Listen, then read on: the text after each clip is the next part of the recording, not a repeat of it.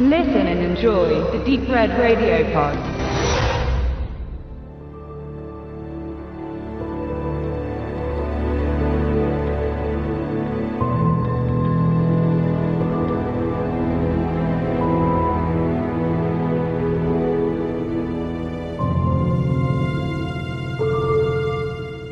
Hallo liebe Hörerinnen und Hörer, ich habe heute die Ehre und die Freude, bei Mike Siegel zu sitzen. Und wir machen heute ein kleines Special über Mike. Er ist Filmemacher, Autor und begeisterter Sammler. Mike kennen die meisten von euch von seiner Peckinpah Doku Passion in Poetry. Dafür hat er jahrelang gearbeitet, hat zahlreiche Beteiligte interviewt und wenn man das so sagen kann, eigentlich die ganze Zeit seines Lebens und dem Zeitpunkt dafür investiert für seine Liebe zu Sam Peckinpah. Mike hat auch einen Film gedreht, Pendejos, über den wir an anderer Stelle dann vielleicht nochmal titelgenauer äh, detaillierter besprechen möchten. Und er hat Bücher geschrieben. Also er hat äh, Passion and Poetry auch als Buchform herausgebracht, mit seinen zahlreichen Bildern und Postern, einem riesigen Archiv, so 15.000 Bilder oder noch mehr oder 150.000, korrigier mich bitte Mike dann. Und auch ein Buch über Steve McQueen äh, zusammengeschrieben. Einen sehr großen, eindrucksvollen Wummer. Hallo Mike, schön, dass wir sprechen können. Fangen wir doch mal damit an, ganz kurz, wie du deine Liebe zum Kino, zum Film, wie sich das ganz kurz entwickelt hat, deine Tätigkeit im Kino. Hm? Hallo Stefan, ja, Oh, das, da fangen wir ja früh an. Ich bin ja in den 70er Jahren aufgewachsen und ohne Vater. Und äh, wenn du viel mit Filmschaffenden sprichst, wirst du wahrscheinlich immer wieder drüber stolpern, dass viele Filmschaffende halbweisen sind oder sogar ganz weise. das ist so eine Parallele, die viele Künstler haben. Und wenn du in der Kindheit, sagen wir mal, keine Familie hast in dem Sinne, die dich ein bisschen auffängt und äh, in der Gegend rumträgt, dann suchst du dir dein eigenes Ding. Viele dann in der Schauspielerei oder eben wie ich beim im Kino. und diese Liebe, wenn man, wenn man im Kino mit Kino gehen anfängt als junger Kerl, Kindervorstellungen erst in den 70ern, das Leute aus meiner Generation oder ein bisschen später noch kennen, vor dem Videozeitalter, das ja Anfang 80er richtig losgelegt hat. Und Ende der 70er konnte man die Filme der 50er, 60er, sogar teilweise 40er Jahre noch im Kino sehen.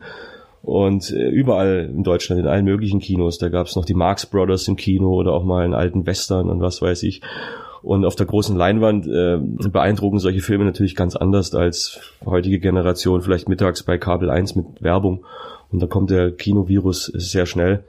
Und meine Initialzündung war damals äh, Star Wars. Den habe ich im Alter von zehn Jahren gesehen und viermal in einer Woche. Und der hat mein Leben verändert, muss ich sagen.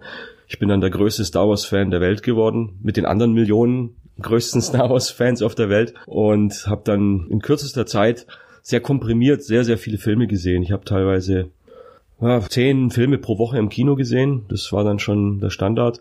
Hab dann schnell angefangen, äh, mich im Kino ein bisschen so vorzustellen und man hat mich dann als Maskottchen, so wie der kleine Junge Cinema Paradiso, ich weiß nicht, ob du den Film kennst von Giuseppe Tornatore. Ja, natürlich.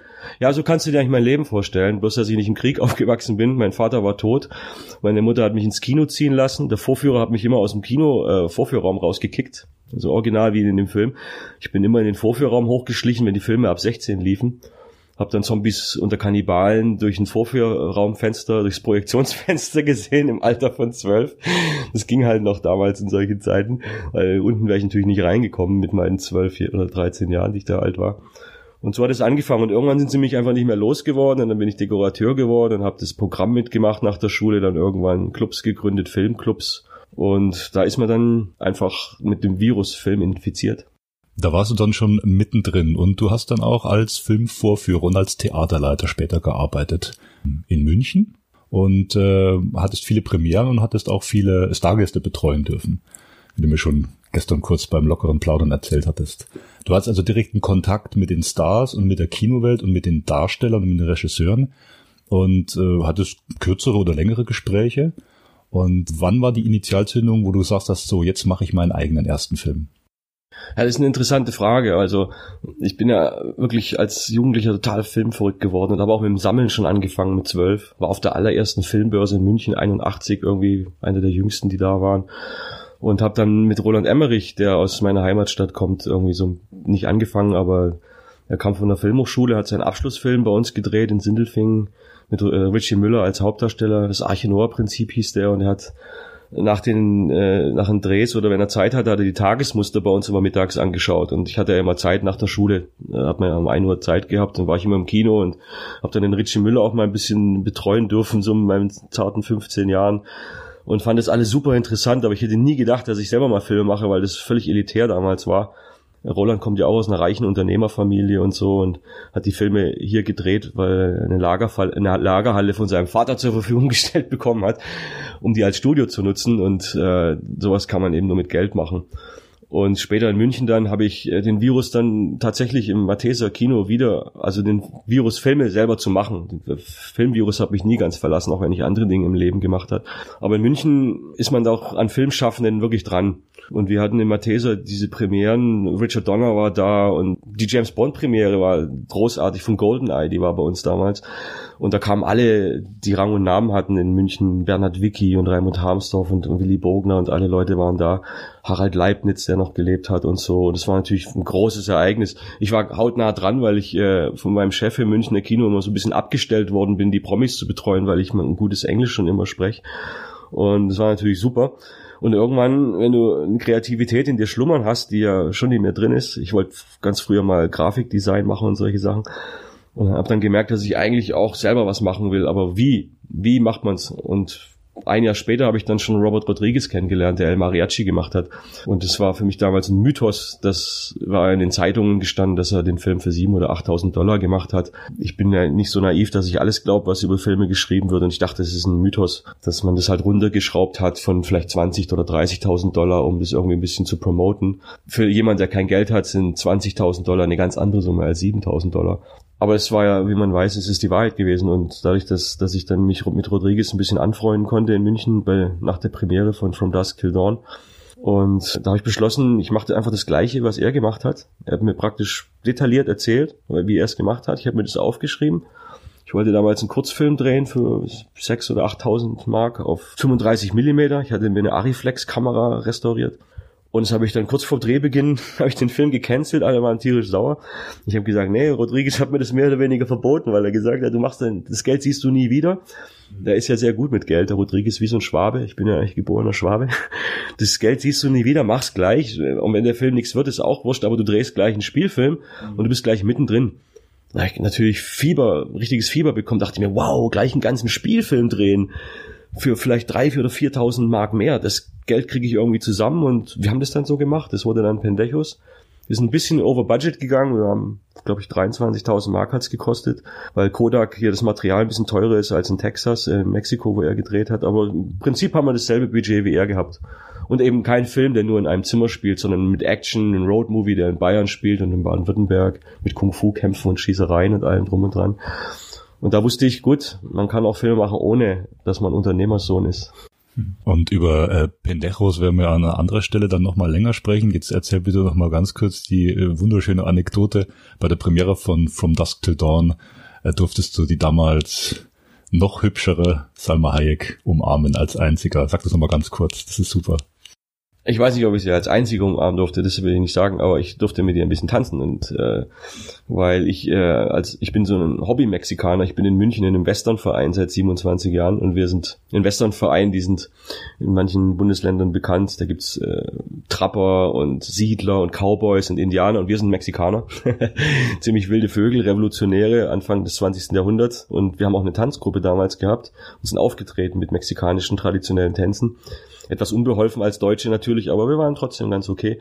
Und die Salma, die wollte an der Premiere von From Dusk Till Dawn, das war großartig, da haben sie in München das Titty Twister aufgebaut, mit Motorradfahrern, mit Schlangen und Buffets, also wie im Film, auch mit der Leuchtschrift draußen.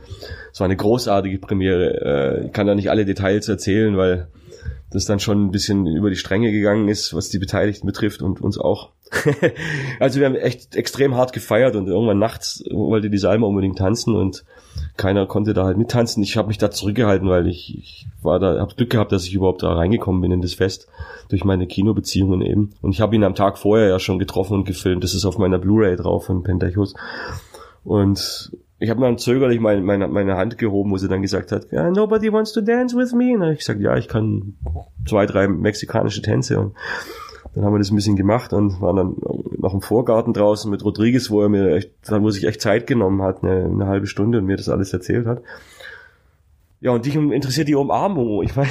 Nein, wir können das ja, wir, wir, können das ja jetzt so schließen, dass, dass sie, dass sie einfach ein total lieber, süßer, netter Mensch ist. Äh, ja, ja. Und du sie halt äh, auf dieser persönlichen Ebene dann einfach draußen, sie hat sich dann bedankt und gesagt, Mike, that's so sweet und hat dich halt, hat dich halt umarmt und, ja, also ich, könnte, ich, ich bin neidisch, also ich würde da in dem Moment gern tauschen. Ja, alle männlichen Zuschauer werden das nachempfinden können, dass man so eine Umarmung wahrscheinlich nie wieder vergisst, wenn man sie das Glück gehabt hat. Und so geht's mir eigentlich auch. Das ist ja schon eine Weile her, aber sie war ja damals noch nicht so bekannt. Sie hatte nur Desperado vorher gemacht mit Rodriguez. Mhm. Aber äh, unglaublich lieber Mensch und ein Geruch. Also es war einfach ein Traum. Und es ist auch natürlich mein, mein Typ. Ich mag Latinas. das ist eine schöne Anekdote, die lassen wir drin. Ähm, sag mir kurz, Pendejos ist wann im, im Final, finalen Veröffentlichung gewesen? Das erste Mal, du hast ihn ja dann nochmal wieder veröffentlicht, 2016. Wann war der fertig anfangs? Der ist im Sommer 97 gedreht worden. Dann habe ich es war alles sehr lustig, weil das erzählen wir vielleicht später mal genau, aber Rodriguez hat mir alles ganz genau erzählt, wie er es gemacht hat und ich habe es ganz genauso gemacht wie er, nur deswegen hat es funktioniert. Er hat in Texas damals beim lokalen Fernsehsender gefragt, ob er den Film da schneiden darf, weil an der Hochschule ging das nicht, wo er war und überhaupt und hat einen kleinen Trailer geschnitten, um das den Leuten zu zeigen vom Fernsehen. Den hat's gefallen und haben sie ihm Schlüssel gegeben.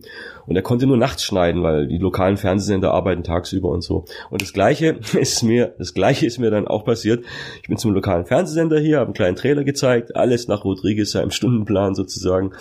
Die fanden das toll und haben mir den Schlüssel gegeben und haben gesagt, du kannst aber erst um 8 Uhr rein und um 7 morgens fangen wir an. Und dann habe ich, wie, genau wie er, ein halbes Jahr lang von abends um acht bis morgens um sieben diesen Film geschnitten und bin öfters geweckt worden, weil mein Kopf auf der Tablatur, wie sagt man, Tastatur gelegen ist um sechs Uhr morgens. Rodriguez sind noch schlimmere Sachen passiert, weil er öfters in der Toilette eingesperrt wurde. Oder nee, er ist eingesperrt worden, ohne dass er auf die Toilette gehen konnte, hat er mir erzählt. Das sind so die Low-Budget-Abenteuer, die man hat. Und dann kam er raus und wir haben den stumm gedreht, so wie er. Und das waren dann halt die Probleme, die wir hatten, weil wenn du in Mexiko einen Film stumm drehst, die mexikanische Sprache hat einen ganz anderen, hat, hat einen ganz anderen Klang als Deutsch. Die Synchro fand ich einfach furchtbar von uns und habe dann den Film, nur, wir haben eine Premiere hier gehabt mit zweimal 200 Leuten, die war super. Aber ich wusste, der Film ist nicht gut, weil die Leute haben sich amüsiert, weil sie alle ein Bier getrunken haben und weil das was Besonderes, weil außer Roland hat hier nie jemand Filme gedreht in Sindelfing. Aber ich habe gewusst, den möchte ich so niemandem zeigen, weil die Synchro einfach schlecht war. Schlechte Dialoge. Technisch war ich sehr stolz drauf, weil es ziemlich lippensynchron war. Aber als ich in München mal jemanden gezeigt habe, der Profi ist, der hat dann zu mir gesagt, damit kommst du nicht durch, das ist alles kalt und schlecht und die Dialoge sind auch nicht gut. Und dann habe ich ja mit Passion and Poetry gleich im nächsten Jahr eigentlich dann weitergemacht. Genau, da wollte ich jetzt überleiten. Also du hast dann quasi 99 äh, oder 2000 hast dann schon begonnen mit deiner Arbeit an Passion and Poetry. Eigentlich kann man so sagen, der äh, ultimativen Dokumentation und vor allem auch der, der Menschen nächsten Dokumentation. Also du bist jemand, der äh, offen auf die äh, Stars, auf die, auf die Gäste, auf die Darsteller zugeht, äh, immer nett um Audienz bittest und so lange wartest, bis du dann doch mal irgendwie äh, äh, herzlich empfangen wirst und dann die Gelegenheit hast, mit den Leuten so zu sprechen, wie wir jetzt miteinander sprechen. Und so hast du Ernest Borgnine kennengelernt, James Coburn, Ellie McGraw, alle aufzuzählen, würde jetzt in den Rahmen springen, Senta Berger, Mario Adorf und so weiter. Und die haben dir dann wirklich Anekdoten erzählt, und äh, daraus entsteht so ein richtiges Stück äh, ja Menschheitskulturgeschichte, möchte ich mal sagen. Also wir wissen alle, was für einen Stellenwert äh, Peckinpahs Filme haben, gerade eben The Wild Bunch oder oder Straw Dogs und wie sie alle heißen. Und ähm, ja, in dieses Kino habe ich mich auch verliebt. Und deine Dokumentation geht weit über zwei Stunden, 130, 140 Minuten. Ja, mit den, mit den ganzen äh, äh, Zusatzinterviews, die es alles gibt. Also du hast insgesamt 30 Stunden an Material gefilmt und hast dann wie lange dran geschnitten und also was war der Abstand zwischen jetzt habe ich das Ding im Kasten und dann wurde es veröffentlicht? Das waren ja, ich meine, ich habe das Projekt Passion and Poetry, das ich verwirre damit auch die Leute ein bisschen äh, weltweit und das ist, damit muss ich leben. Viele denken, dass wenn ich eine Einzeldokumentation mache, was ich sagen muss vorab ist, auf den Blu-rays und DVDs weltweit sind jetzt ungefähr, ich glaube, inklusive meiner eigenen DVD Passion Poetry, wo der Hauptfilm drauf ist, habe ich jetzt 16 Stunden Dokumentationen über Peckinpah veröffentlicht. Und viele denken, dass es immer wieder Ausschnitte sind aus meinem Hauptfilm, der geht 120 Minuten, der heißt Passion Poetry, The Ballad of Sam Peckinpah. Das war der Anlass des ganzen Projekts, diesen Hauptfilm zu machen, einfach einen Abendfilm, einen Spielfilm über Sam Peckinpah, wo so viel wie möglich von ihm selber auch drin ist und was ihn als Menschen so gut wie möglich zeichnet. Für mich ist es ein Künstlerporträt und äh, man scheitert von Anfang an, wenn man versucht, in zwei Stunden die komplette Kreativität des Filmwerks, das Schaffen eines Menschen und seine Persönlichkeit und vielleicht auch noch ein Privatleben und eine Legende und äh, wissen, wissenschaftliche Abhandlungen alles reinzupacken. Ich habe gesehen, dass die meisten damit scheitern. Deswegen habe ich mir zum Ziel gesetzt, dass ich auf Spielfilmbasis versuchen möchte, emotional die Menschen im Kino zu berühren, was auch seine Agenda immer war. Und mein Ziel war, dass ich einen Film mache, der auf Festivals läuft, wo die Leute lachen und weinen. Das bei der Dokumentation damals nicht so leicht war. Inzwischen ist der Dokumentarfilmbereich ziemlich gut geworden, finde ich, weltweit und es gibt tolle Filme.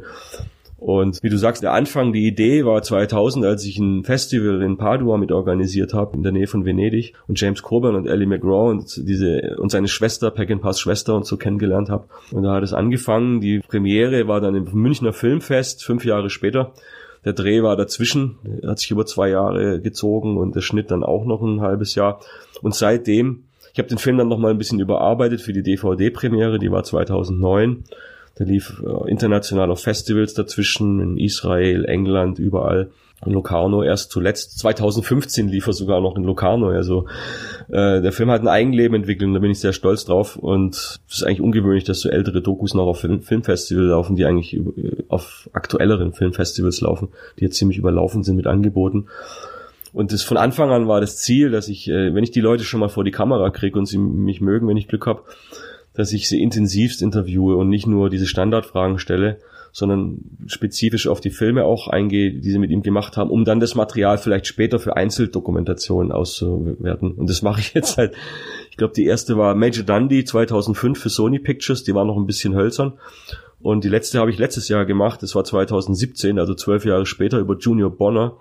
Da habe ich sogar noch ein neues Interview veranlasst in, in, in Amerika von dem Drehbuchautoren von Junior Bonner, der den Film von Anfang an begleitet hat.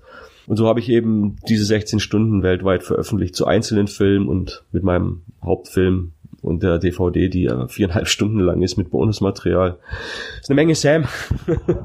Sam hat dein Leben geprägt und beeinflusst. Und äh, welches waren deine Sam-Filme, die du im Kino, hast du jetzt schon alle Filme von ihm nach Möglichkeit im Kino sehen können? Oder was waren deine eindrucksvollsten äh, Kinoerlebnisse von, von Sam Movies? Auch eine interessante Frage, ja. Dank der Tatsache, dass ich äh, zwei, drei äh, Peckinpah Retrospektiven mit organisiert habe, habe ich alle im Kino jetzt gesehen. Wenn du auf Retrospektiven äh, bist, also in meiner Position halt damals, dann gehst du natürlich lieber mit Ellie McGraw zum Essen, anstatt dass du dir einen Film von Sam anguckst, die du ja alle schon kennst. Aber Pat Garrett äh, musste natürlich reingehen, weil das ist selten, den mal 35 Millimeter Kopie, das war noch 2000 in Padua, das werde ich nie vergessen, den mal auf 35 zu sehen. Aber äh, was ich eigentlich sagen wollte, ist, die Liebe zu Sam, die ist ja bei mir auch sehr, sehr früh entstanden durch meine Kinozeit in Sindelfingen. Was wichtig ist für Filmschaffende aus meiner Generation, was ich immer wieder merke, ist diese Komprimiertheit, die wir damals hatten. Wir konnten in kürzester Zeit die Filmgeschichte aufsaugen und zwar im Kino. Heute kann's, kann es jeder Junge, der Lust hat und kann sich einfach eindecken mit DVDs und Blu-rays und kann sich von mir aus in zwei Monaten die halbe Filmgeschichte angucken. Wir hatten es damals im Kino nicht die Verfügbarkeit zu Hause, aber die Programme durch die ganzen Wiederaufführungen und weil es eben kein äh, Home-Video gab, sind die Filme immer irgendwo gelaufen, wie zum Beispiel die James Bond-Filme. Immer lief irgendwo ein James Bond-Film in irgendeinem Kino und da konntest du sagen, ah, man lebt nur zweimal, habe ich noch nie im Kino gesehen, dann bist du halt mittags rein. Und ich habe Convoy gesehen, kurz nach dem Filmstart. Da war ich noch ein kleiner Junge mit zehn oder so und mochte den natürlich wie alle. Und im nächsten Jahr aber schon Steiner, was eine ganz andere Klasse ist natürlich. Und der habe ich natürlich weggehauen, weil Steiner ist das ist ein großartiger Film, finde ich. Santa Berger findet es nicht so. die Leute, die meine Dokumentation kennen, aber äh, sehr unterhaltsam. Da können wir anknüpfen. Steiner ist ja ein Kultfilm in, in Japan, wo du auch für die äh, letztes Jahr erschienene, glaube ich, Blu-ray mit Convoy die, die Bonusfeatures geliefert hast. Und äh, mal ganz kurz, vielleicht bloß mal eine Minute Auszug, Gespräch mit den japanischen Produktionsfirmen der Blu-ray über Steiner. Warum ist das dort so, so ein Kultfilm? Ja, das ist eine gute Frage. Ich habe äh, die Japaner, ich liebe die Japaner und ich habe echt sechs oder acht Jahre versucht, da ein bisschen so einen Fuß reinzukriegen, weil ich wusste, Sam ist in Japan sehr beliebt und die bringen die Dinger ja auch noch im Kino raus. Die Franzosen ja genauso. Da lief ja Alfredo Garcia vor vier Jahren mal wieder im Kino und Steiner lief jetzt wo das große Projekt, was ich mit denen hatte, der lief jetzt äh, nochmal im Kino in Japan. Und mein Film auch, der lief auch im Kino, der Passion of Poetry und im Fernsehen. Die haben sogar einen Journalisten hergeschickt, äh, der in London lebt meistens und der kam von London hierher äh, nach Sindelfingen, wo ich lebe, um mich zu interviewen fürs Fernsehen in Tokio. Und diese Liebe, und er musste, ich musste ihm alles erzählen über Steiner, weil die haben in Japan keinerlei Informationen über die Hintergründe. Und ich habe halt hier alles. Ich bin ja Deutscher und das ist ein deutscher Film in Jugoslawien gedreht, äh, von Wolf Hartwig produziert, den ja alle kennen durch die Schulmädchenreportfilme. Steiner ist mit Geld von Schulmädchenreport finanziert worden. Das ist natürlich auch faszinierend. Fand es Sam natürlich super lustig. Und die Ehefrau von Wolf Hartwig spielt ja in, äh, in Steiner auch mit. Und er hat dann Peckinpah, um sich an seinen Produzenten ein bisschen zu rächen, die schlimmste Rolle von allen gegeben, wo sie gedemütigt wird und geschlagen wird und nackt. Äh, begehen, alles mögliche. Es ist, äh, ich habe wie gesagt äh, immer schon Interesse an dem Film gehabt, weil es mein erster richtiger Peckinpah-Film war und weil es sein deutscher äh, Film ist. Mein Straw Dogs ist natürlich ein besserer Film und Wild Bunch ist für mich persönlich mein absoluter Lieblingsfilm überhaupt im Kino. Aber als Deutscher ist, ist für mich Steiner immer sehr interessant gewesen. Und so konnte ich die Japaner mit unheimlich viel Informationen äh, versorgen, wie das Ganze zustande kam. Aber die konnten mir relativ wenig erzählen, eigentlich was, warum dieser Film so ein eigenes Leben entwickelt hat, weil die Japaner denken über sowas relativ wenig nach. Die leben das einfach und ist eine Tatsache. Was ich aber rausgehört habe, ist dass dieser Code, den Steiners Platoon von A bis Z durchzieht, wie er mit seinen Kameraden umgeht und wie die untereinander umgehen. Das ist ja auch das Schöne an dem Film, wie das Pack ein paar rausgearbeitet hat. James Coleman ist ein Amerikaner, aber er hat ja alles mit Deutschen besetzt. Klaus Löwitsch ist dabei, Burkhard Riest und Vadim Glowner, der ein, ein, guter Freund von mir geworden ist, der nicht mehr unter uns ist. Und dieser Zusammenhalt, dieser Kodex, dieser Samurai-Kodex auch so ein bisschen, das ist in Japan, die haben niemals, hat er mir gesagt, einen Kriegsfilm gesehen, wo sowas passiert. Die Amerikaner haben das ähnlich gemacht, aber es ist dann immer ein bisschen verkitscht. Während bei Peckinpah das wirklich durchkommt, vor allen Dingen am Schluss, wo dann alle sterben eben. Und wo die, wie bei Wild Bunch auch, das ist ja eigentlich, der Film ist ja ähnlich wie Wild Bunch. Am Schluss sterben alle in diesem Kugelhagel, nachdem der Zuschauer zwei Stunden Zeit hatte, die Leute kennenzulernen und auch sie ein bisschen zu mögen in diesen ganzen Kriegswirren.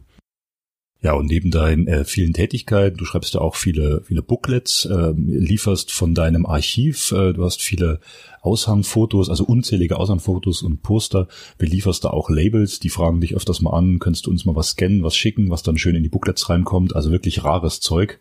Ähm, das ist so die Tätigkeit, die dich so seither begleitet. Ne? Trotzdem hat äh, Peckinpah ja schon einen sehr, sehr hohen Stellenwert in deinem Leben. Wie sehr hat dich das dann im Nachgang geprägt? Ja, das ist so, wie das Leben so spielt. Also eigentlich war das überhaupt nicht so geplant. Das hat eigentlich alles so ein Eigenleben entwickelt, wo ich äh, mich manchmal frage, wie konnte es so weit kommen, weil die Jahre vergehen. Als ich zum Beispiel Passion Poetry gemacht habe damals, da habe ich schon in meinem zweiten Spielfilm gearbeitet, weil ich eigentlich aus der Ecke komme und mit dem Dokumentarfilm eigentlich gar nichts zu tun hatte. Und der Film ist ja, ich bin da stolz auf den, der ist auch toll geworden. Und ich habe damals auch schon versucht, die ganzen Peckinpah-Schauspieler für meine nächsten Spielfilmprojekte zu begeistern, auch erfolgreich. Aber diese Eigendynamik kam dann eben und ich habe dann auch nur zwei Hände. Dann kam das Peckinpah-Buch, plötzlich äh, die ganzen Dokumentationen und immer mehr. Dann mache ich auch noch Audiokommentare jetzt für, für verschiedene Labels, jetzt auch Neuerdings für England, für Arrow habe ich gerade einen eingesprochen über Sartana, die Sartana-Filme. Stimmt, da kommt die Sartana-Edition mit raus, ja. Was nichts mit Peckinpah zu tun hat, aber ich mag eben das Kino der 60er, 70er Jahre besonders gern und dann kann ich auch nicht Nein sagen. Ich arbeite jetzt schon wieder an meinem zweiten Spielfilm, endlich nach all den Jahren und warte eigentlich immer drauf, dass es aufhört. Ich dachte, mit Peckinpah bin ich eigentlich durch. Äh, manche fragen mich natürlich nach, den, nach Wild Bunch, dem wichtigsten Film und Pat Garrett. Das Problem ist, dass die bei Warner Brothers liegen und da ist rechtemäßig nichts zu machen. Die wollen nicht, dass außenstehende Freelancer und so Bonusmaterial produzieren. Sonst hätte ich das natürlich schon längst gemacht. Aber ich kann immer nur die Pack ein paar Filme begleiten, die auch äh, bei Labels landen, die mit Freelancern arbeiten wie mir. Wie jetzt zum Beispiel Junior Bonner, den wollten wir zehn Jahre lang rausbringen. Und es war ein Problem, weil der bei Disney ist, die Rechte. Bei Buena Vista und Disney. Und da sind die Rechte so teuer. Dem war das völlig egal, ob der Film ein großer Erfolg damals war oder nicht. Und durch einen glücklichen Zufall ist er jetzt in den USA endlich rausgekommen. Und dann habe ich eben wieder mal zwei, drei Monate meines Lebens investiert für Bonusmaterial für Junior Bonner. Bin natürlich glücklich, weil es einer seiner besten Filme. Deswegen, ich habe immer wieder gesagt, es ist jetzt durch und ich mache jetzt mit Spielfilm weiter, aber dann immer wieder kam was Neues und ich weiß nicht, wie es weitergeht. Mal kurz zu den äh, Produktionen von dir für Bonusmaterialien, für Blu-rays. Wir sind ja alle begeisterte Sammler und wir haben letztens auch einen Sammelpodcast, äh, der bald veröffentlicht wird, wo wir auch ein bisschen kritisch drüber sprechen. Ich meine, es gibt ein Überangebot in Deutschland, das muss man schon so sagen. Viele Labels produzieren wirklich viel tolles Zeug. Du kriegst, wie du ganz am Anfang gesagt hast, die, die jüngeren Leute oder egal wer, besorgt sich halt alles auf Blu-ray, DVD. Du kannst dir alles holen und es wird auch immer mehr sukzessive für die Klassiker wird Bonusmaterial produziert. Was sind so die ein zwei wichtigsten Punkte für dich, wenn es um die Produktion von so einem Material geht, weil es gibt ja zahllose Editionen, die wirklich schlampig produziert sind, also wo du irgendwie anderthalb Seiten Text hast, wo die Fotos irgendwie reingeknallt sind, wert, wertlos. Also ich nenne sowas immer unnützes Repacks, ja, sowas ärgert mich immer persönlich. Ich meine, du willst ja auch 20, 25 Euro dann ausgeben dürfen müssen und willst ja auch was haben dafür. Was sind so die ein, zwei, ich meine, du hast jetzt schon alles durch, Audiokommentare, Texte, Bilder. Das ist aber ein schwieriges Thema. Ich habe da eine ziemlich radikale Ansicht. Also ich weiß nicht, ob ich die so ins Mikrofon plappern sollte. Ich gebe persönlich kein Geld aus für überteuerte Mediabooks, weil das sehe ich einfach nicht ein. Und äh, wenn es Leute gibt, die auch damit glücklich sind, möchte ich, möchte ich es denen nicht nehmen. Aber die Filmbranche, ob das jetzt die Filmproduktion ist von früher oder heute die Vertriebsbranche bei DVD, die war immer schon mit allen Charakteren besät. Da gibt's Leute, die machen die tollsten Sachen wie Criterion oder Arrow und ich arbeite ja viel mit, mit Koch Media, das Label, das mein alter Kumpel Uli gegründet hat damals. Die machen, die geben sich Mühe, auch wenn die Budgets manchmal eng sind. Auch da kann man noch was rauspressen, wenn die Leute Leidenschaft investieren. Ein bisschen bezahlt werden muss man, finde ich. Das ist, finde ich, wichtig, weil sonst äh, ist so ein professioneller Anspruch von Leuten oder die sich auch weiterentwickeln wollen als Filmhistoriker nicht möglich und da kann man viel mit Leidenschaft machen, aber einfach nur überteuerte Mediabooks anzubieten, da, das kann ich nicht unterstützen. Vor allen Dingen, wenn es möglich ist, die aufzuwerten, wenn man eben einfach sich ein bisschen rumhört, ob nicht einer Lust hat, einen Audiokommentar zu machen oder Bonusmaterial aufzutreiben. Ich habe oft schon gesehen, dass Editionen rauskamen, wo ich ein Making-of vielleicht sogar im Keller liegen habe oder einen deutschen Trailer, den sie dann angeblich nicht haben. Und die fragen halt dann nicht rum und es kostet ja auch wieder Geld, so eine Mini-Abtastung. Und dann denkst du dir, ja gut, wegen 300 Euro mehr Kosten bei den Preisspannen, die ihr habt, kann ich nicht unterstützen. Ich arbeite dann immer lieber mit denselben Labels zusammen, die wo das dann gut funktioniert. Das ist schön. Äh, jetzt klingelt's. Ja. Jetzt machen wir auch ganz. Wo gehen wir hin? Gerade wieder Schluss. Wo gehen wir jetzt hin? Wir gehen jetzt in. Ich bin zum ersten Mal in Baden-Württemberg. Übrigens danke für die schöne Einladung in die Schauburg und gucken uns 2001 Space Odyssey auf 70 Millimeter an. Und Jan Harlan, Schwager von Kubrick, ist jetzt zu Gast. Das wird ein Spaß. Jetzt gehen wir. Ciao Jungs. Ciao und Mädels.